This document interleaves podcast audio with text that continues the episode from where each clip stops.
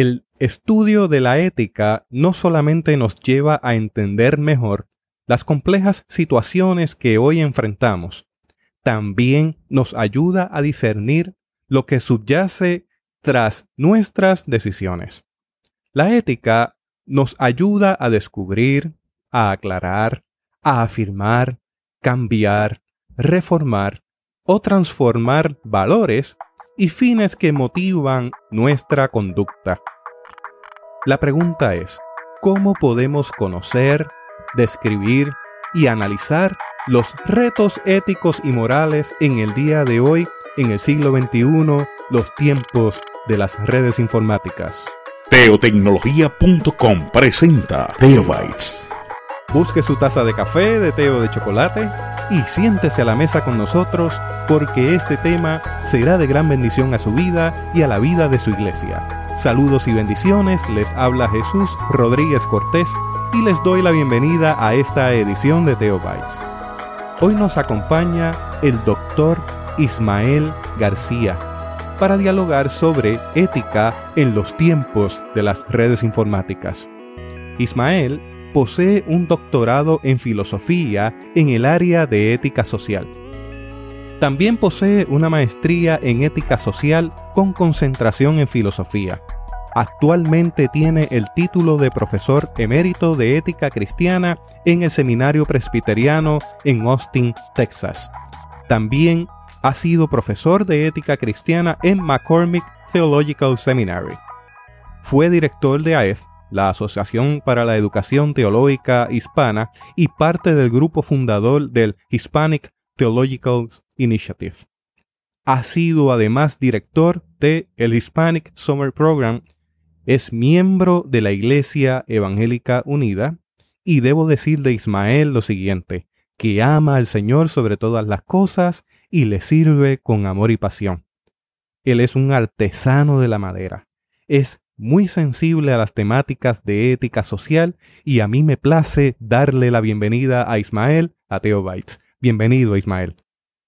Muchas gracias por tenerme aquí y por ser parte de ese grupo tan distinguido de personas que tú entrevistas. Un placer estar con ustedes. El privilegio es nuestro, el poder capturar su voz en medio de su atareada agenda. Así que gracias por recibirnos no solamente para hablar, sino recibirnos en su casa. Estoy aquí en el taller de Ismael. Estoy fascinado con todo lo que he visto. He visto tornos, he visto prensas, he visto piezas de tallas de santos que él hace. Y estoy maravillado también con otras colecciones muy especiales que tiene aquí. No sé si Ismael tenga permiso para describir lo que estoy viendo en este cuarto. Sí, por favor, siéntete libre. Él es un fanático de las series de Lord of the Rings. Yo lo soy, pero jamás podría llegarle. Aunque soy también coleccionista de otras memorabilias, aquí estoy rodeado con paredes, con cada uno de los personajes puestos en sus cajas originales sin abrir. O sea, que están lo que se conoce en inglés como mint condition, o están sin siquiera sacarle la pega que sella la caja. Es una colección extraordinaria. Además de eso, estoy viendo sus colecciones de ajedrez.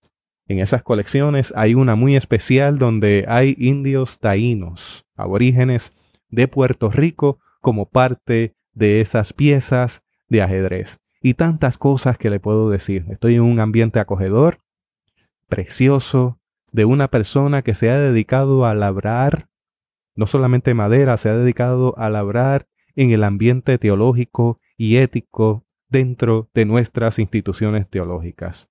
Y es por eso que me place nuevamente tener a Ismael.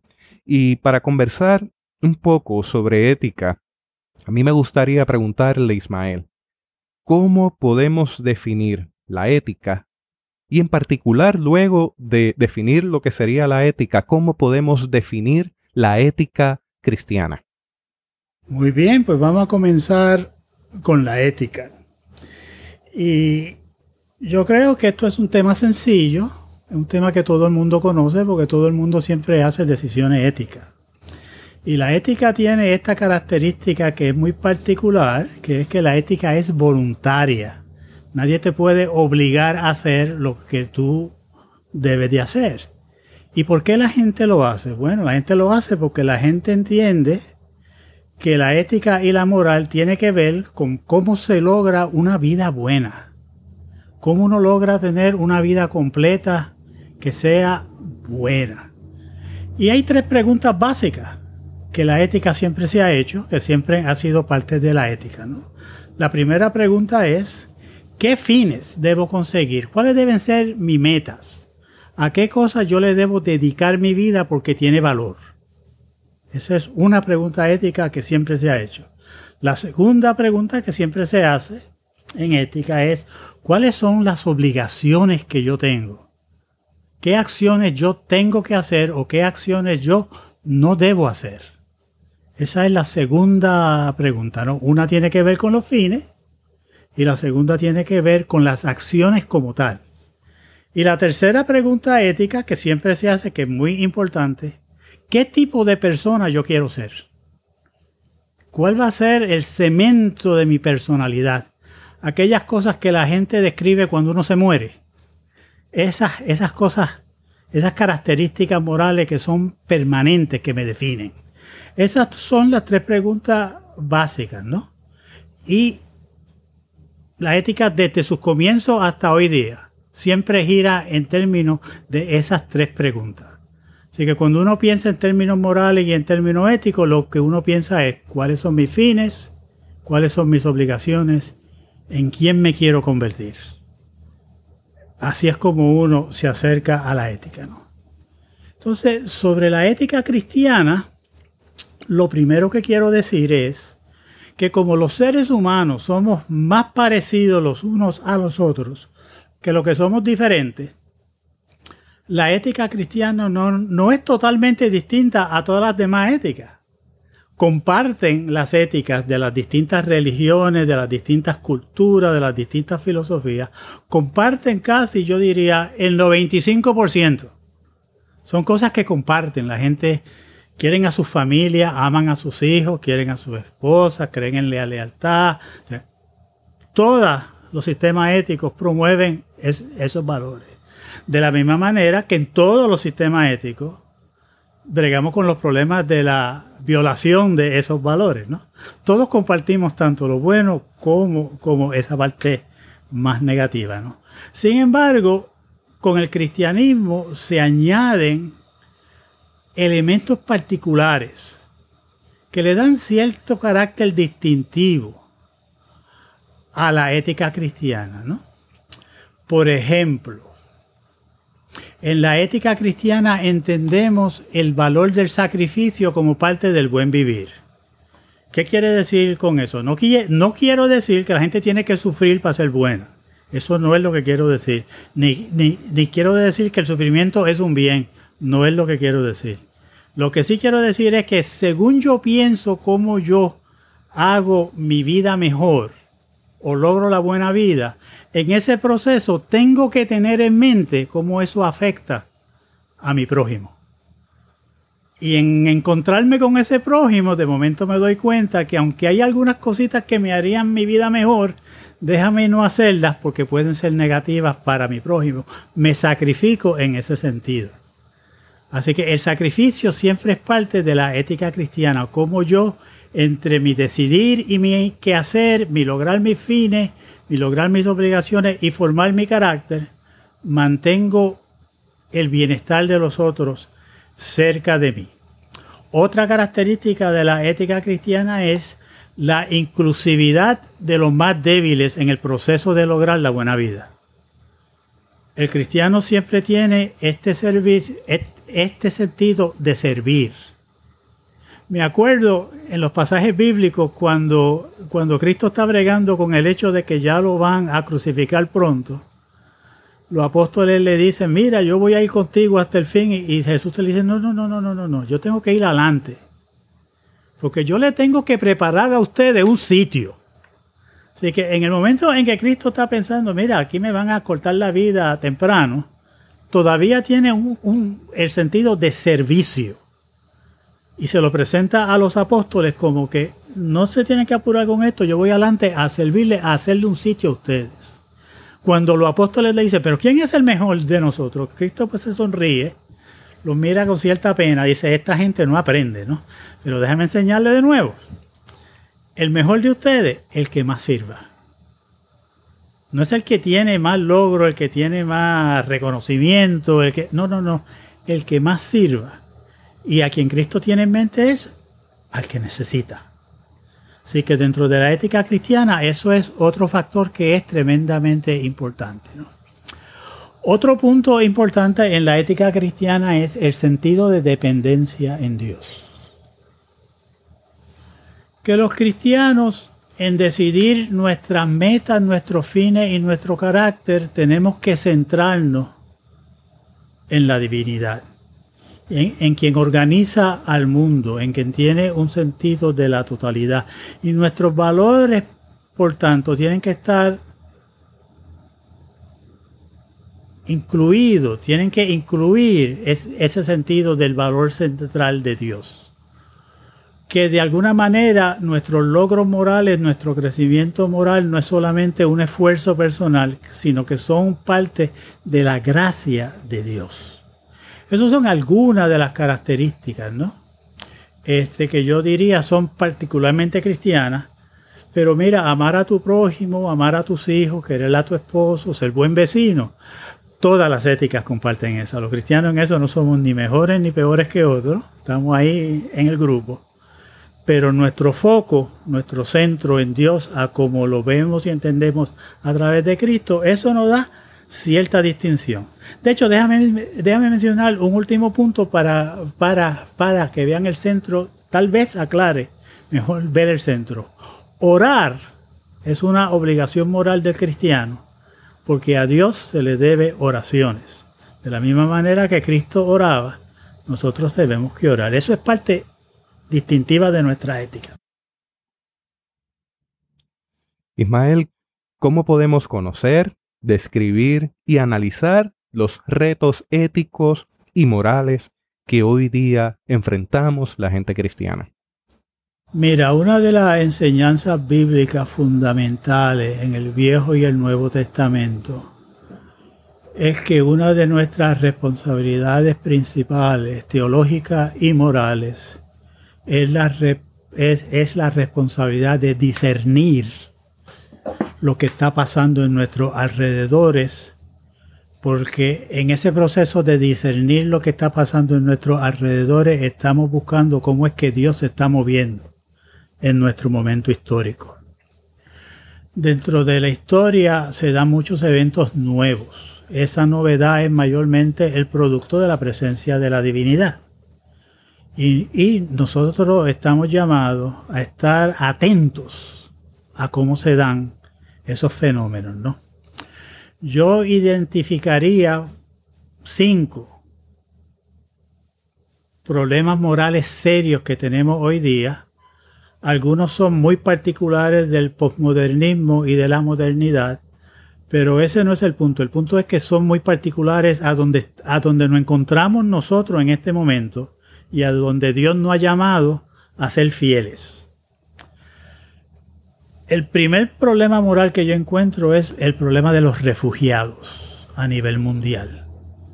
La dislocación de personas que no tienen un país y una comunidad que ellos puedan decir me defiende y cuida por mí.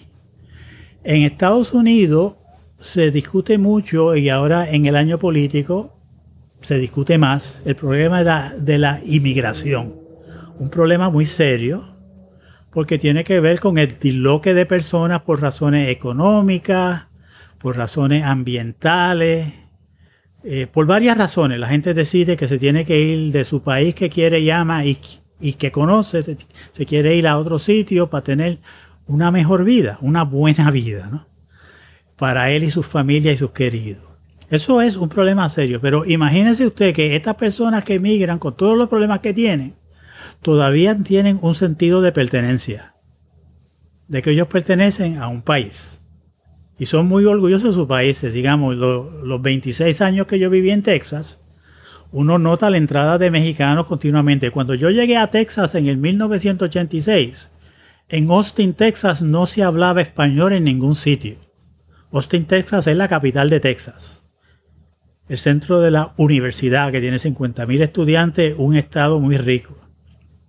Cuando yo llegué en el 1986, nadie hablaba español.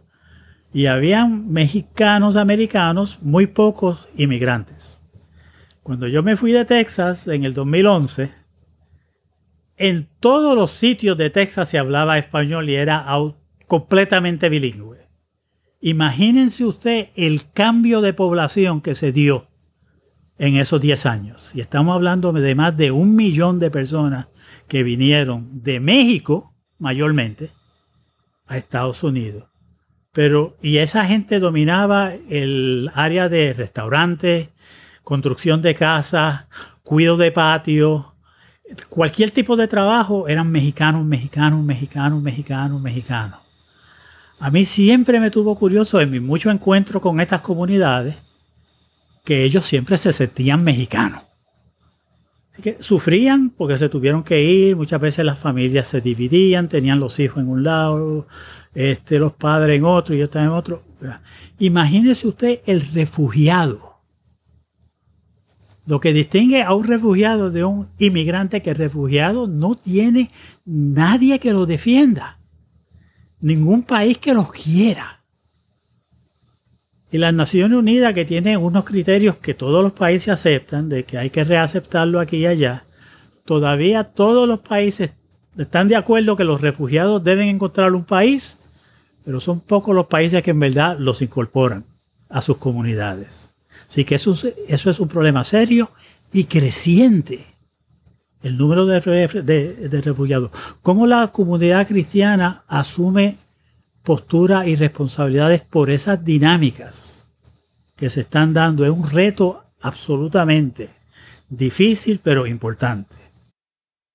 En ese punto de refugiados, vemos que algunos medios lo reseñan, pero lo reseñan someramente. Y en cierta manera, como he tratado en episodios anteriores, se emplea un mecanismo de invisibilización, que es una forma de violencia, para decir eso no está ocurriendo. Eso es muy poco. Sin embargo, las estadísticas indican que el problema es graso, que es serio, y los medios han optado o por invisibilizarlo o por afirmar las razones por las cuales esas personas han tenido que partir de sus lugares. Podemos tener el ejemplo de la franja de Gaza, un medio que se alinea con el motivo político detrás de eso. Y cubre ese escenario de guerra de una manera que hiciera parecer que esa gente que está escapando o que ha sido expulsada tiene la culpa de lo que le está ocurriendo. Me parece que tienes mucha razón y déjame ahondar un poquito más en parte de la problemática con los medios. Los medios no solamente tratan de minimizar la seriedad del problema, o sea, no la pueden ocultar totalmente porque es, porque es tan masiva y es tan obvia que uno cuando prende el televisor, cualquiera de los canales, de lo primero que habla es los refugiados que salieron de aquí, los refugiados que salieron de allá, la gente que salió de este aro, que están entre una frontera que no se sabe si los van a aceptar o no, y no se es tan y tan obvia que está ahí, ¿no? Pero un caso triste, por ejemplo, tú mencionas Gaza, y aquí es donde los medios no hacen mucho daño. En Palestina hay muchos palestinos cristianos y a ese grupo, los cristianos de Estados Unidos y de Puerto Rico apenas le dan ningún apoyo, pero apoyan a grupos israelitas que abusan contra estos grupos. Entonces, no es que uno quiera estar en contra de Israel, ese no es el punto. Hay buenas razones por qué apoyar el Estado de Israel, pero a veces hay abusos. Y no se puede negar abusos obvios. Y es triste el caso de que hay muchos palestinos cristianos que las comunidades cristianas no los conocen y no les renden ningún apoyo. Ahí es donde yo creo que los medios fallan grandemente y donde la iglesia tiene que ser muy intencional en cómo se informa sobre la, la realidad de los refugiados. Para mí, el problema de los refugiados, para mí, es uno de los principales, si no es el principal que estamos encontrando en estos años, porque es creciente y es peligroso. Pero hay otros problemas serios, como por ejemplo el de la pobreza. A mí me da pena cuando oigo a cristianos decir, ah, pero es que Jesús dijo que los pobres siempre estarán entre ustedes. Pues mira, se dijo que los pobres siempre estarán entre ustedes, pero eso no se dice como una justificación de la pobreza, ¿no? Se dice primero para castigar a Judas o criticar a Judas, que era el tesorero del grupo, y se estaba quedando con el dinero y se quejaba de que compraban perfume y Jesús le decía, mira, este dinero que se gastó lo están gastando con buenas razones. Y te voy a decir que los pobres siempre estarán con ustedes. Jesús está repitiendo a Deuteronomio, que es muy claro con el punto. Mientras los pobres estén con ustedes, yo Dios no estaré con ustedes. O sea, es un castigo de Dios diciendo no abandonen a los pobres. A los pobres hay que atenderlos. Es claro que en, el, eh, que, en, la época de Jesús, Jesús no se le hubiera ocurrido decir que iba a resolver el problema de la pobreza. Eso no se daba, eso era una economía de subsistencia donde la gente tenía 10 hijos y se le morían 6. Sí, tenían suerte. Y se vivía duramente y la vida era escasa y no daba para todo el mundo y mucha gente moría antes de tiempo, morían jóvenes para Jesús el problema de la pobreza no, no estaba a solucionarlo a la vuelta de la esquina. En nuestro contexto presente, se puede minimizar la pobreza significativamente. La gente pasa hambre no porque no haya comida, es porque no le dan el dinero que necesitan para comprarla. Se pueden hacer cambios de estructura económica, cambios de programas de trabajo, cambios de 100 mil cosas para minimizar la pobreza realmente. Eso está dentro de nuestras posibilidades. Entonces, hoy día los cristianos tenemos la responsabilidad de buscar cuáles son las formas en que yo minimizo. Realmente minimizo. Casi con expectativa de salir de ella. Cómo yo contribuyo a ese proceso. Con respecto a ese punto, tenemos el ejemplo del joven rico y su conversación con Jesús, en contraste con la creencia de que hoy día la mayor parte de la gente va a decir que sí, que es justo que haya una distribución adecuada de los bienes entre las personas pobres.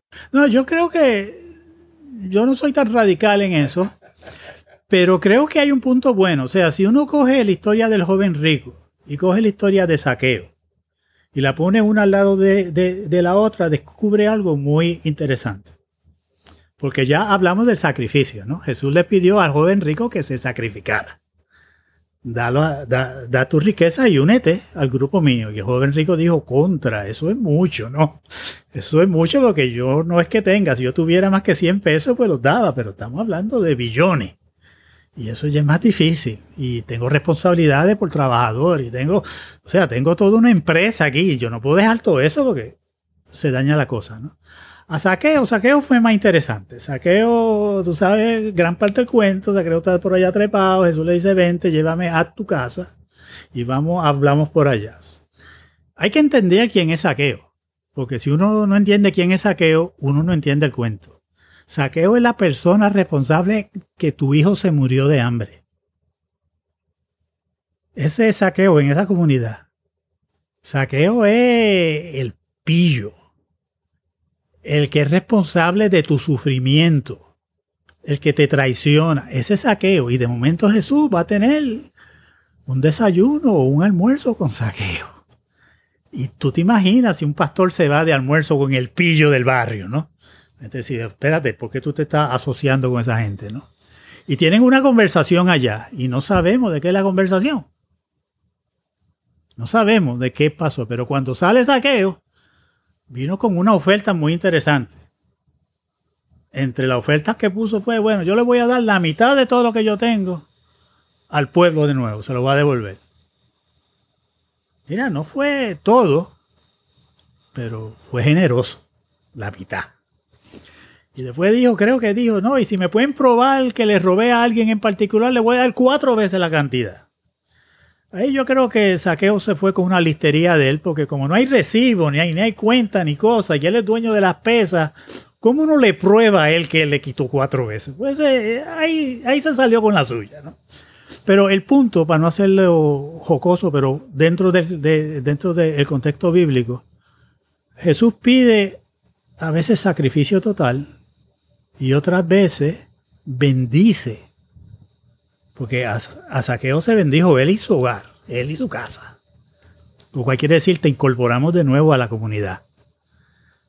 Bendice la contribución generosa. Los cristianos yo creo que no tenemos que darlo todo. Obviamente no podemos no dar. Eso no está permitido. Pero entre darlo todo y ser generoso, hay una gama bien grande donde uno se puede acomodar y hacer sus planes, ¿no? Hacer sus planes, donde yo mantengo mi buena vida, pero contribuyo responsablemente a la vida de otros. Y yo creo que en eso Jesús fue sabio, ¿no? Nos dio una gama. A veces el sacrificio es importante, pero a veces la contribución generosa nos da.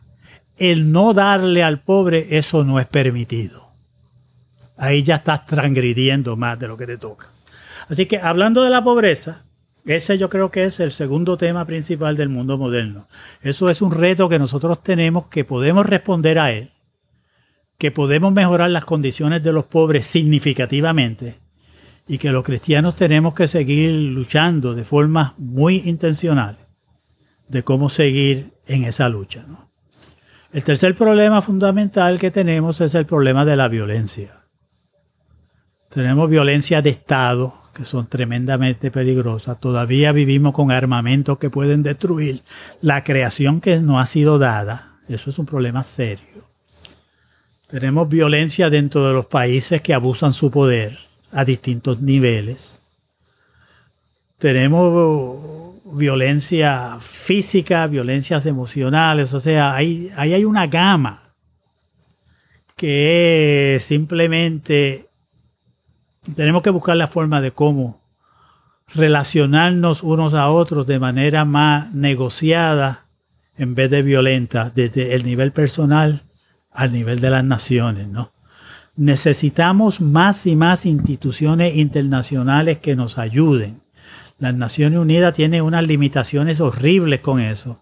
Así que todavía hace falta mucha creatividad, mucha imaginación para balancear los poderes mundiales que, que, de alguna manera minimicen la violencia y buscar la manera de minimizar y reducir significativamente los instrumentos de violencia que se dan a todo nivel, ¿no?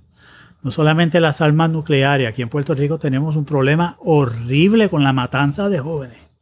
Y ya no es matanza de una pistolita o un cuchillo. Ya son armas automáticas que indiscriminadamente por matar a uno matan a cinco. O sea, que, que, que, esto es un problema que hay que atacarlo. ¿Cómo minimizamos los instrumentos de violencia, no? Y parte de la razón sería relacionada a la parte 2, al segundo punto sobre la pobreza. O sea, estamos hablando y la última estadística que tuve, si usted tiene un número distinto me deja saber, pero a nivel local, en Puerto Rico, 500.000 niños y algunos 250.000 ancianos todos los días se acuestan sin comer. No sé si tenga alguna estadística un poco más reciente. Yo tengo pendiente hablar con Palmira sobre eso, porque ella quizás tenga unos números eh, más actualizados. Pero este desbalance, este eh, desfase social de alguna manera está contribuyendo a toda esta oleada de violencia que se ha ido levantando. Sin lugar a dudas, sin lugar a dudas. Déjame, déjame jugar un poquito contigo. Las estadísticas son muy, son muy importantes, pero corta ese número por la mitad y todavía no es aceptable. No es aceptable. No es aceptable que en Puerto Rico se dé esa realidad. O sea, no hay ninguna justificación real no es aceptable. Aquí hay comida de más. Aquí hay comida que se bota. Hay que buscar los mecanismos, hay que buscar la estructura de que esa comida llegue a los sitios que tiene que llegar. Yo creo que la estadística que tú presentas es cerca de lo que es lo real, es, es horrible, pero no nos enfoquemos en la estadística, enfoquémonos en la realidad que describe, que es totalmente inaceptable. Este, ¿Cómo vamos a tener niños pasando hambre en Puerto Rico? ¿Cómo vamos a tener ancianos pasando hambre en Puerto Rico? Este, y, y nos debe de preocupar grandemente porque en Puerto Rico estamos sufriendo un crecimiento de personas de la tercera edad a un nivel que a mí en verdad me está empezando a preocupar. En este año he visitado a Colombia, he visitado a Perú, he visitado Ecuador. Y me encuentro sorprendiéndome de la cantidad de gente joven que yo veo. Y cuando regreso a Puerto Rico me doy cuenta de los pocos jóvenes que tenemos. Que somos una población envejeciente. Y eso es un, y eso es un problema real para nuestra isla, ¿no? Porque eso es un problema que nos está diciendo la isla tiene menos y menos futuro. Este, y es algo que tenemos que atender. Y como yo creo que tiene razón, esto de la pobreza y la violencia están íntimamente vinculados. Lo mismo es cierto con el problema de, los, de, los inmigrantes y refugiados. O sea, cuando, cuando uno lo mira, hay una relación con todos estos problemas. A la misma vez tenemos que dividirlo, atacar cada uno de la manera correspondiente. Y como no podemos bregar con todos los problemas a la vez, al menos hacer compromiso con algunos de ellos. Hacer compromiso con algunos de ellos, ¿no? Como dije con la cuestión de la pobreza, se podrá dar todo, se podrá dar la mitad, se podrá dar un poquito menos de la mitad. Lo que no se puede hacer es no dar. Lo que no se puede hacer es no envolverse en alguno de estos problemas. Si ya que no lo puedo manejar todo, en algunos de, cómo yo trato de informarme mejor, hacer alianzas, trabajar para que algunos de ellos funcionen mejor. ¿no? Y déjame darte, bueno, hay otro que es importante, que es la, la destrucción de la naturaleza. Este, tenemos que seguir tomando pasos muy intencionales para preservar la naturaleza, los países industriales y los países industrializándose, principalmente Estados Unidos, Europa y China ahora, India igual, por lo menos están teniendo conversaciones para tratar de controlar el daño que se hace con la producción industrial y mejorías, ¿no? Este, estos son problemas también críticos, críticos. El agua está escaseando, el aire se está empobreciendo, especies están siendo este, aniquiladas antes de su tiempo. Estos son, este, este es otro problema serio, serio que tenemos que estar. Como tú dices, están vinculados. Cuando un, cuando un país sufre un desgaste ecológico por un lado, ¿qué se dan? Refugiados, migrantes, pobrezas del área, o sea, todo esto está desvinculado, ¿no? Así que es otro muy serio que hay que atender. Y por supuesto, la calidad de nuestras comunidades, los distintos niveles de discriminación que, que se sufren, tenemos que seguir luchando con eso, ¿no? ¿Cómo creamos comunidades más, más inclusivas, ¿no? Déjame darte un cuento. Una vez me invitaron a dar un, un sermón. Yo no tiendo a dar muchos sermones y no sabía de qué darlo y me dio darlo un sermón del apóstol Juan, del libro de Juan. Y escogí el libro de Juan porque cuando tú lees los textos bíblicos de los evangelios, el menos ético es Juan. En Juan tú no encuentras leyes, tú no encuentras reglas, tú no encuentras fines. Y cuando tú lees el libro te da la impresión que a Juan no le importa la ética. Yo decía, pero no puede ser. Porque si el cristianismo se distingue por algo, junto con lo hebreo y junto con lo islámico, es que nuestros libros sagrados es una mezcolanza de, teología y ética. Nosotros todos somos religiones morales, todos.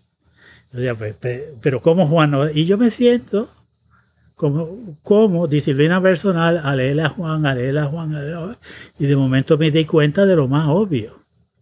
Juan no se pregunta mucho sobre nuestros fines. Juan no se pregunta mucho sobre nuestras obligaciones. Pero Juan se pregunta mucho sobre el carácter de las comunidades.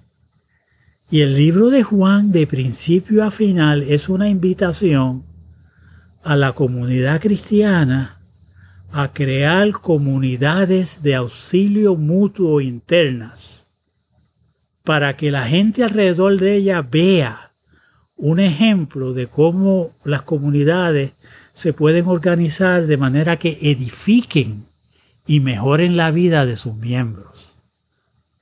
Juan lo veía como una comunidad alternativa de todo lo que existía en su momento social. Nosotros tenemos la suerte de que, como Juan, debemos de buscar comunidades que sean de auxilio mutuo, que nos ayudemos uno a otros continuamente, que busquemos los más débiles, cómo lo incorporamos, cómo seguimos, debemos hacer eso.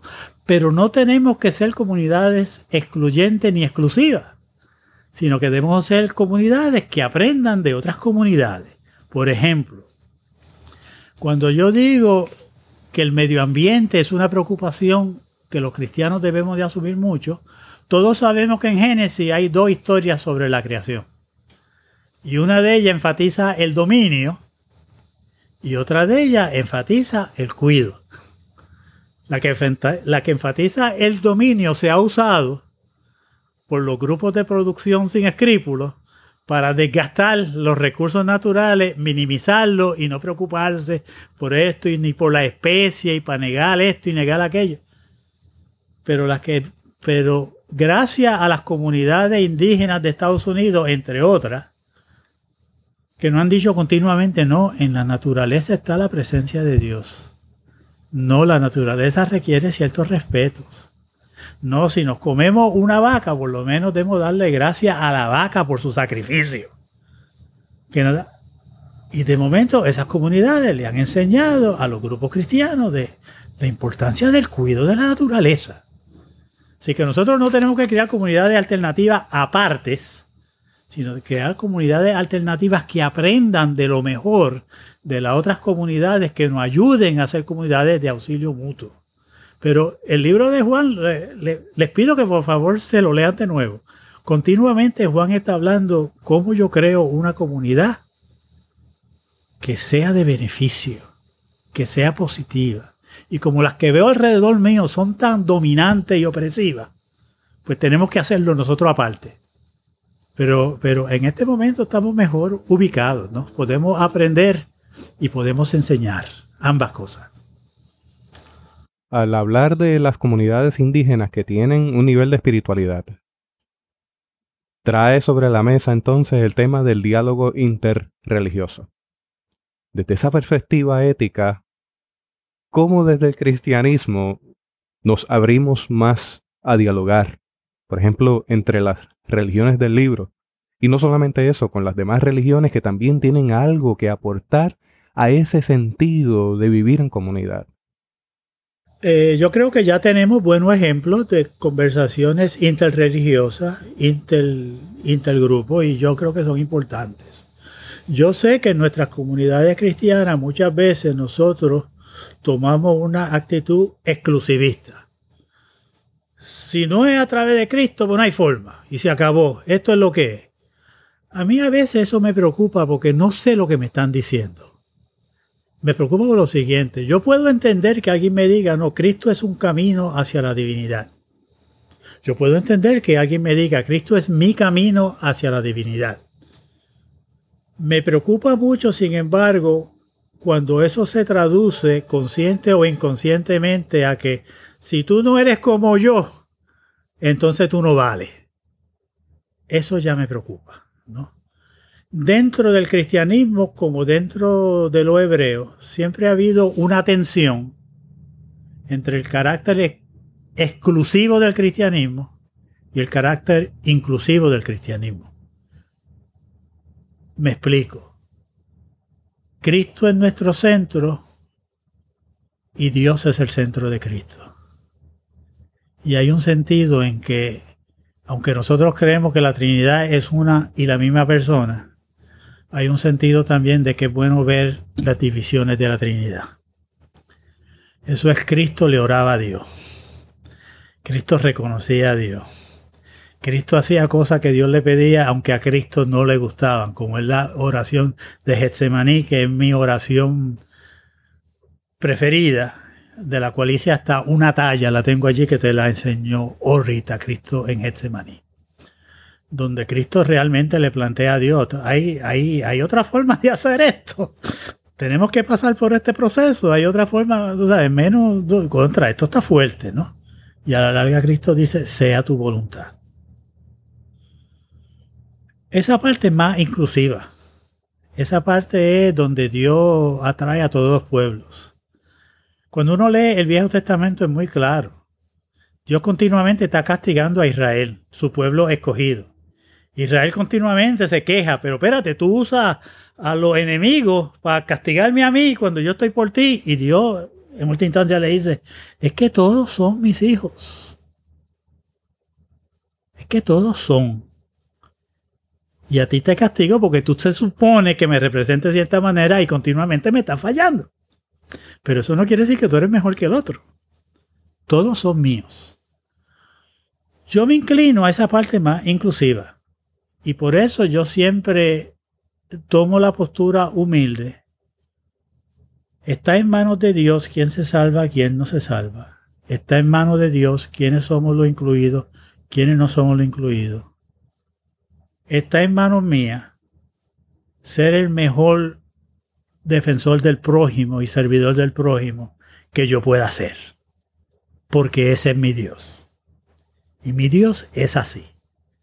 No me toca a mí juzgar, y esto es un punto que quiero hacer muy claro. Mucha gente usa la moral y la ética para hacer juicios. La moral y la ética está para entender por qué la gente valora lo que valora.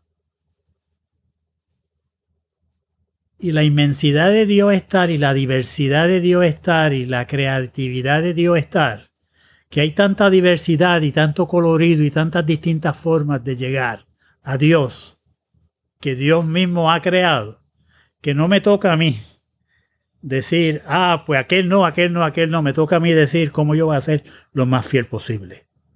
Y dentro de la fidelidad mía, Dios decidirá sobre todos los demás.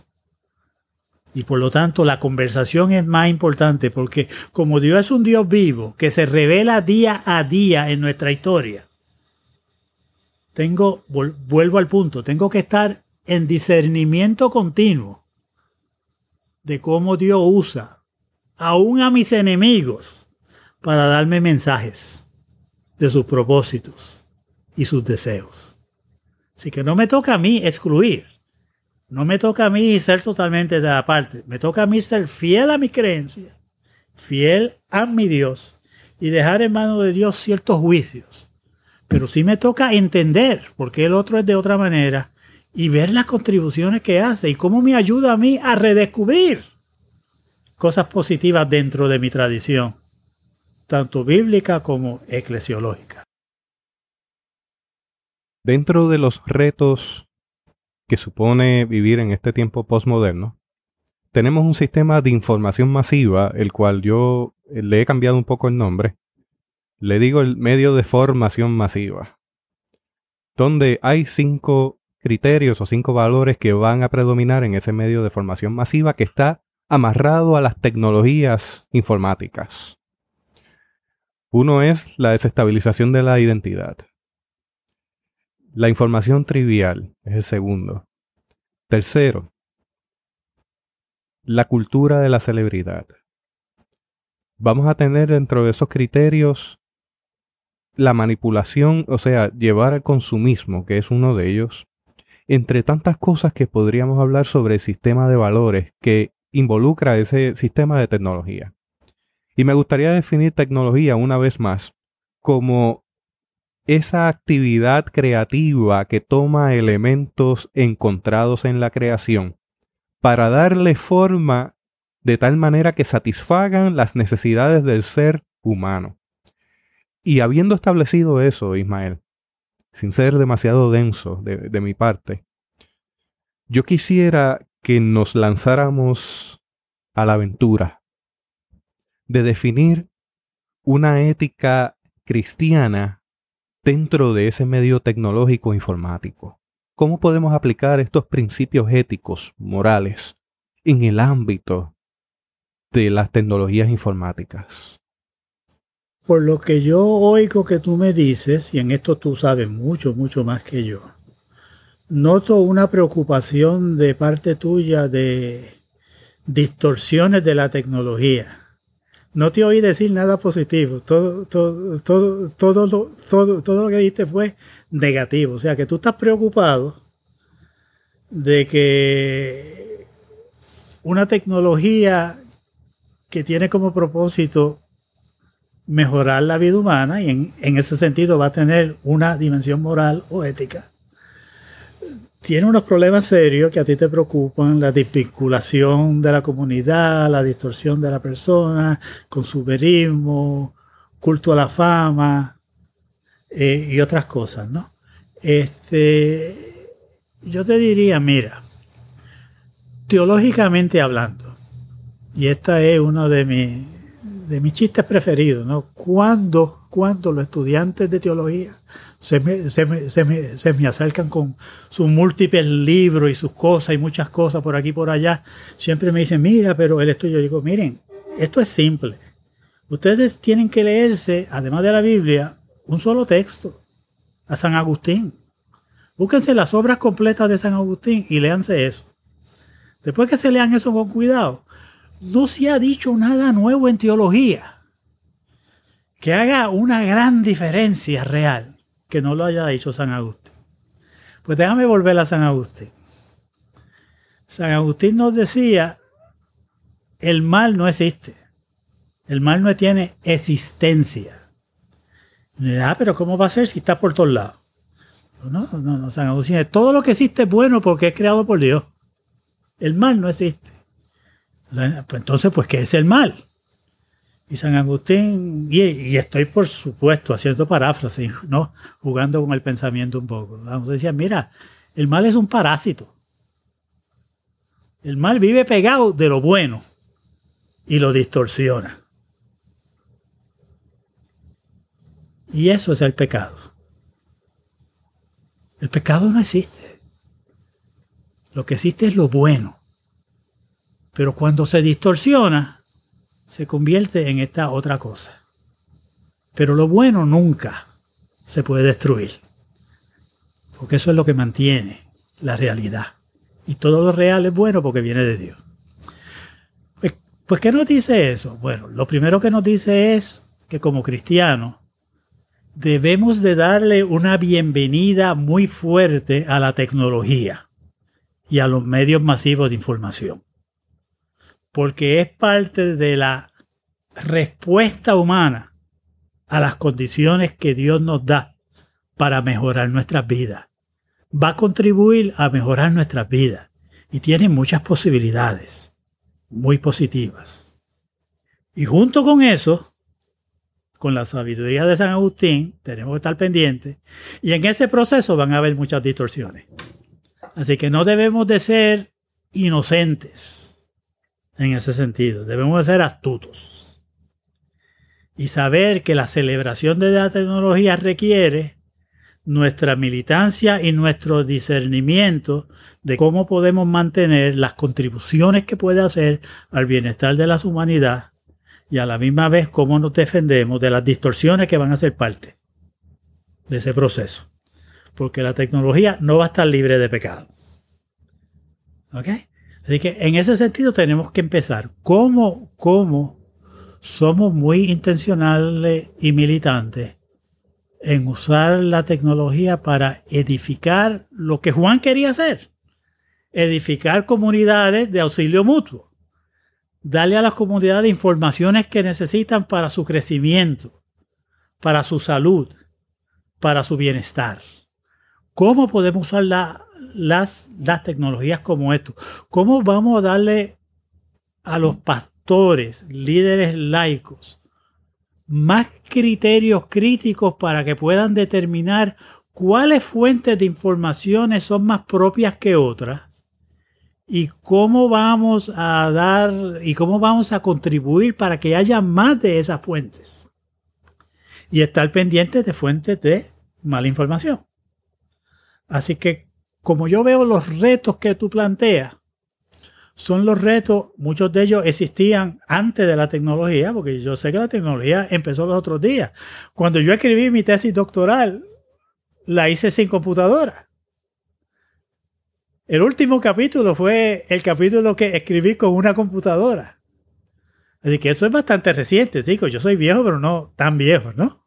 Eso es bastante reciente. Pero a hoy mismo yo no puedo entender que alguien no tenga una computadora y eso me preocupa. Porque es una tecnología positiva que todo el mundo tiene que tener a su alcance. A pesar de todas las distorsiones que pueda haber, que tú mencionaste, muchas de las muy graves, no debe existir un hogar en Puerto Rico que no tenga acceso a los medios masivos de información. No va a haber pornografía no va a haber novela, pero hay tanta información importante sobre la salud, tanta información importante sobre proyectos creativos, tanta información importante sobre religiosidad propia. hay tantas cosas que puede hacer que nos puede facilitar. Pero es un instrumento como todo, como nos dice San Agustín, no están libres del pecado. Y nuestra lucha es cómo nosotros contribuimos más al balance del buen vivir y tratamos de minimizar la realidad de todas las cosas que tú mencionaste, ¿no? Yo creo en ese sentido, esto es una demostración de que el medio tecnológico puede ser un espacio de manifestación de ese sentido ético cristiano. Oh, sin, sin, sin, sin lugar a duda, mira, tu proyecto es un proyecto único.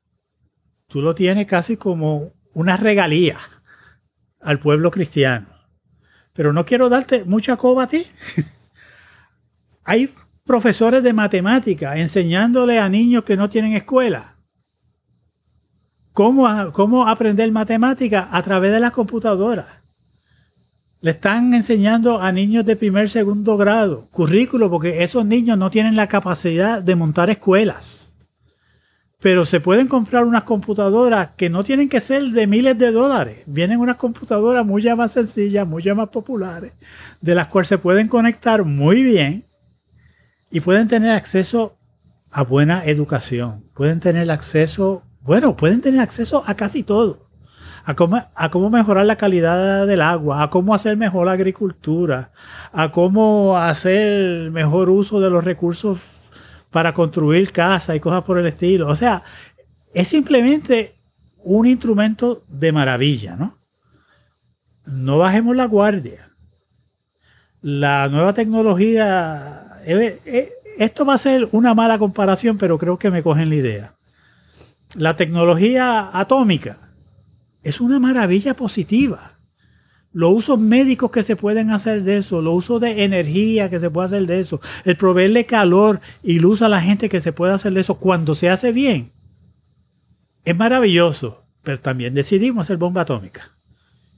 Pues ya San Agustín no, nos mantiene atentos, ¿no? Y San Agustín es muy consistente, porque no solamente nos dice todo bien, trae consigo la posibilidad de su distorsión, nos dice algo que es mucho más interesante. Mientras mayor sea el bien, mayor puede ser la distorsión. Entonces nos llama a la militancia, a la fidelidad, a discernir cómo preservamos el bien y cómo nos comprometemos a minimizar las distorsiones. Tanto por San Agustín. Extraordinario, Ismael. Extraordinario. Ismael, ya al cierre de esta edición, yo no sé si hubo algo que no pregunté o si hay algo que usted desee añadir a este conversatorio de mesa de café que hemos tenido. Pues mira, eh, primero agradecerte la oportunidad Espero que las personas que lo oigan, lo oigan con ese sentido crítico, vean dónde podemos tener diferencias, pero que sepan que el espíritu es uno. Del espíritu de Juan, cómo creamos comunidades alternativas. Los medios tecnológicos nos están llevando a tener nuevas interpretaciones de lo que es la comunidad. Ya no es cuestión que sean comunidades aparte, es simplemente otra forma de expandir la comunidad. Ya no estamos encerrados en cuestiones locales como estuvieron los discípulos de Cristo, que solamente podían caminar hasta ciertas distancias por aquí y por allá. Y ya no solamente estamos limitados porque no podemos pagar un costo de avión, ya estamos en una comunidad global muy seria, en un acercamiento muy serio, que es inevitable, que va a seguir creciendo y tenemos que buscar la manera de que nos convirtamos todos en comunidades de mutuo auxilio a la dimensión y con la problemática que sea. Muchas gracias por tenerme. Muchas gracias Ismael, el honor es nuestro de haberle tenido ante los micrófonos de Teobytes. Esperemos que podamos conversar en una ocasión futura sobre estos asuntos y otros asuntos adicionales, que sé que usted tiene unas aportaciones extraordinarias para la comunidad.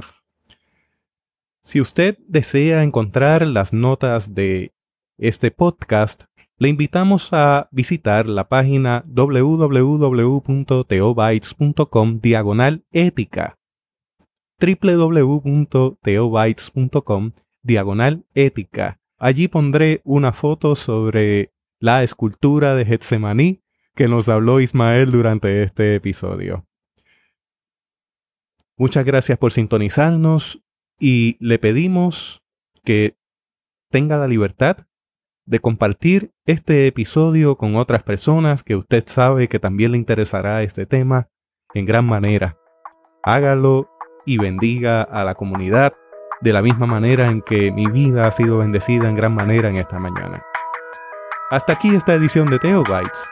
Gracias por darnos el privilegio de llegar hasta ustedes a través de las redes informáticas.